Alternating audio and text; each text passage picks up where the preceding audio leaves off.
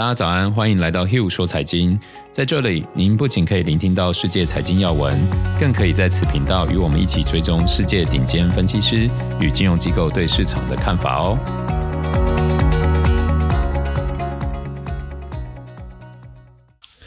大家早，我是 Hugh，今天是一月六号，星期三。我们先跟大家一起来看一下昨天欧美股市状况。昨天美国股市上涨，乔治亚州正在进行的关键选举即将决定参议院控制权的归属。标普五百指数在创下二零一六年以来最差新年开局后反弹，市场交投清淡。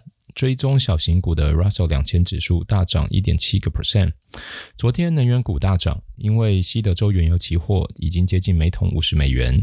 沙乌地意外宣布将在未来两个月自愿减产每日一百万桶原油，多数 OPEC Plus 的国家维持产量不变。受新订单增加和二零一一年以来最强劲的产量成长支持，美国 ICM 制造业指数十二月份升至两年来最高水平。随着市场开始反映民主党掌控国会两院的概率上升，一些分析师预计市场波动将增加。欧洲股市收盘小幅下跌，受到更严厉防疫封锁措施拖累。中概股部分受纽约证交所取消让中国三大电信巨头退市的计划影响，中概股大幅上涨。但之后，美国财长姆努钦表态不同意纽约证交所的做法。以及有报道称，该证交所正在重新考虑其决定，都给在美上市中资股的前景蒙上了阴影。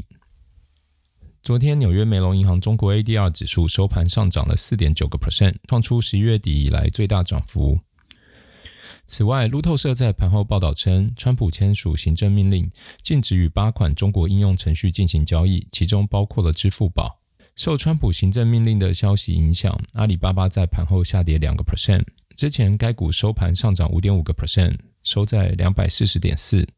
接着，我们今天就要来分享个股的系列。今天要分享给大家的个股是大家耳熟能详或常常使用的 Adobe。虽然你一定听过用过它的产品，但不知道你有没有买过它的股票或者研究过。今天就让我慢慢分享给你们吧。首先，刚好趁这个机会分享我的投资哲学之一，那就是花点时间看看我们身边最需要的东西、最受欢迎的商品是什么，上网查一下是哪一家公司的，这比每天看一张又一张的线图更容易发掘投资机会，因为这些是真实存在的需求。除此之外，研究自己有在消费的企业有一个很大的好处，这是受自己认证过的。对于商品的理念和品质会更为清楚。比如说，当有人在聊火箭公司的引擎差异，我们怎么听都很难建立连结。但如果问我 Netflix 最近自制内容的品质如何，那肯定会很有感觉吧？因为我们真的都有在使用这样的商品，理解好坏差异。相对的，我对于怎么投资 Netflix，怎么判读每一次财报、每一则新闻，就会更有信心。那回到 Adobe 呢？看看我们平常的生活，到了公司，你会将一个又一个档案输出成 PDF 档，准备报告给客户或上司的时候，亦是要在上面做数字签字。一个新的行销专案需要多少张好看、能够吸引客户目光的图呢？回到家，你有看过自己平均花多少时间在 YouTube 上面吗？你知道这些影片是怎么剪辑而成的吗？一个不注意，Adobe 的产品和服务可能已经慢慢成为我们生活的一部分了。先来看一下 Adobe 的发展历史。现在 Adobe 旗下除了大家常听到的影像处理 Photoshop、美工软体 Illustrator，还有非常多其他应用软体受到广大用户的喜爱。但回想一开始，也是经过许多年的尝试转型而成的。Adobe 一九八三年创立至今已经三十八年。原本是以贩售套装软体为主要营收来源，这个时期的 Adobe 遇到一个很大的瓶颈，一套软体的买断价格门槛相当高，不仅用户缺乏更新购买的动力，市面上也出现很多的盗版软体，导致销量不如预期。为了解决这个问题，Adobe 在二零一二年将旗下的产品全面改为订阅制，在当时订阅制并不算流行，而且费用算起来也并没有比较便宜，因此一度遭到原有用户的抗议。但是这个策略却大大减少了购买门槛，也解决了软体更新的问题。降低购买门槛真的是非常重要的一个销售要素。就像买车买房，你不可能全款，一定是会有贷款嘛。所以 Adobe 当时的策略如果成功，甚至可以创造长期稳定的现金流。所以 Adobe 当时还是维持了这个重大的改革。虽然短时间这个改革让营收下滑，但是用户逐渐习惯后，开始受到欢迎。二零一四年以后，营收终于进入稳定的成长期。接着，Adobe 开始横向扩张产品线，领域从企业文档。图像制作到行销体验，变得应有尽有，终于成为企业内部员工最主要生产力的工具。最后的关键推手在于引入 AI 技术串联所有产品，并整合在云端服务上面，让 Adobe 成为当前最成功的 SaaS 软体及服务企业之一。说到 Adobe 最大的发展引擎，除了原本高市占率的订阅制服务以外，最重要的就是转向数位云整合服务。在二零一六年的时候，Adobe 公布了核心产品 Adobe Sensei，将人工智能导入了原先的服务中，打造出三朵领先同业的云产品：Creative Cloud、Document Cloud，还有 Experience Cloud，达到提高文档生产率、实现企业内部数位化以及释放创造力、增强了客户体验等等目标。说到底，这些都非常好的产品，但是最重要的是，让我这么看好 Adobe 应用的原因，是在于看见了趋势。首先，我们一起来想想，在这个流量爆发的时代，最稀缺的资源会是什么呢？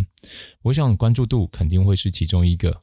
现在具有群众领导力的人正在摆脱传统框架，任何人只要能够吸引关注度，都可能具有影响力。也就是说，能够聚焦关注度的人或是企业，将会越来越有价值。正因为如此，我认为创造力比以往任何时候都变得更为重要。有些工作可以被机器人取代，有些服务模式会随着技术革新而消失，但是具有创造力这项才能的人，我认为将难以取代，甚至可以说，未来创造力是每个人的基本技能之一。而这个能力除了创意，还要有将想象化为现实的执行力。如果有一个工具可以简化执行的流程，势必会成为这股趋势下最大的赢家，而这就是 Adobe 的任务。通过更简单、更方便的数位体验，基于机器学习和大量内容和资料的资源，让一切重复性的工作都变得更有效率，改善刻板的业务模式，释放创作者的潜力。透过云端平台整合，打破距离限制，增加协作效率，成为全球企业和创作者的必备工具。再来，它还整合了多元化功能，满足用户大部分的需求。可能个别工具在市场上都有竞争者。像是数位签章，有 DocuSign，影音剪辑、设计后置都有很多替代软体。但是当用户的需求越来越多的时候，想要扩展业务的时候，最终都会发现，诶，既然有一个一站式服务，更方便、更有效率，这就是 Adobe 最大的优势，让其不只是搭乘这股需求的顺风车，更能够利用最新的科技创造需求。就像我们现在录音的软体就是用 Adobe 的。在过去几年，Adobe 凭借着这些优势，取得了非常傲人的财务成绩。过去五年来，营收从五十八亿美元成长超过一倍，到了一百二十八亿美元，毛利率还能始终维持在八十六个 percent 左右。而且善用云服务的成本优势，让获利率从原本的三十个 percent 逐步升到了四十趴。这样的好表现，也推动了 EPS 每股盈余从二点三二跃升五倍至十点八五。不论是成长率、盈利率、ROE，都是行业的顶标。尤其是长期订阅制的特色，让现金流更加稳定，具备很强的技术开发，还有外部并购能力，持续提高自身护城河和市占率，成为投资人们的最爱。股价在五年间上涨了四倍以上。Adobe 长期以来是我投资组合中的核心部位，因为它非常符合我的投资哲学。在去年的上半年疫情期间，强劲的表现也没有让人失望。然而九月创高以后，资金开始追捧小型类股、IPO、疫苗这些具有话题性的股票。Adobe 就像其他大型科技股一样遭受冷落，被打入冷宫，进入了长达半年的盘整。而到了现在，正是我认为不错的机会。纵观过去一年，Adobe 不但上调盈余预测，而且每次都完美的达标。显然，产品需求并还没有受到外部环境的影响，公司营运也在正轨上。而面对今年，Adobe 自己的业绩导引更是乐观。去年的考验都通过了，今年的业绩达标也我相信也是比较容易的事情。尤其在高阶的新产品陆续加入后，预期企业获利率还有五到八个 percent 的成长空间。而这也就让现在的估值显得相当划算。对我的投资策略来说，是一笔非常具有吸引力的交易。未来我会关注的是 Adobe 和众多企业软体的相容性。过去一年受到疫情的影响，云服务、企业协作、远端工作等需求大增，也出现许多新兴技术和企业。而怎么维持竞合关系，就相当令人期待。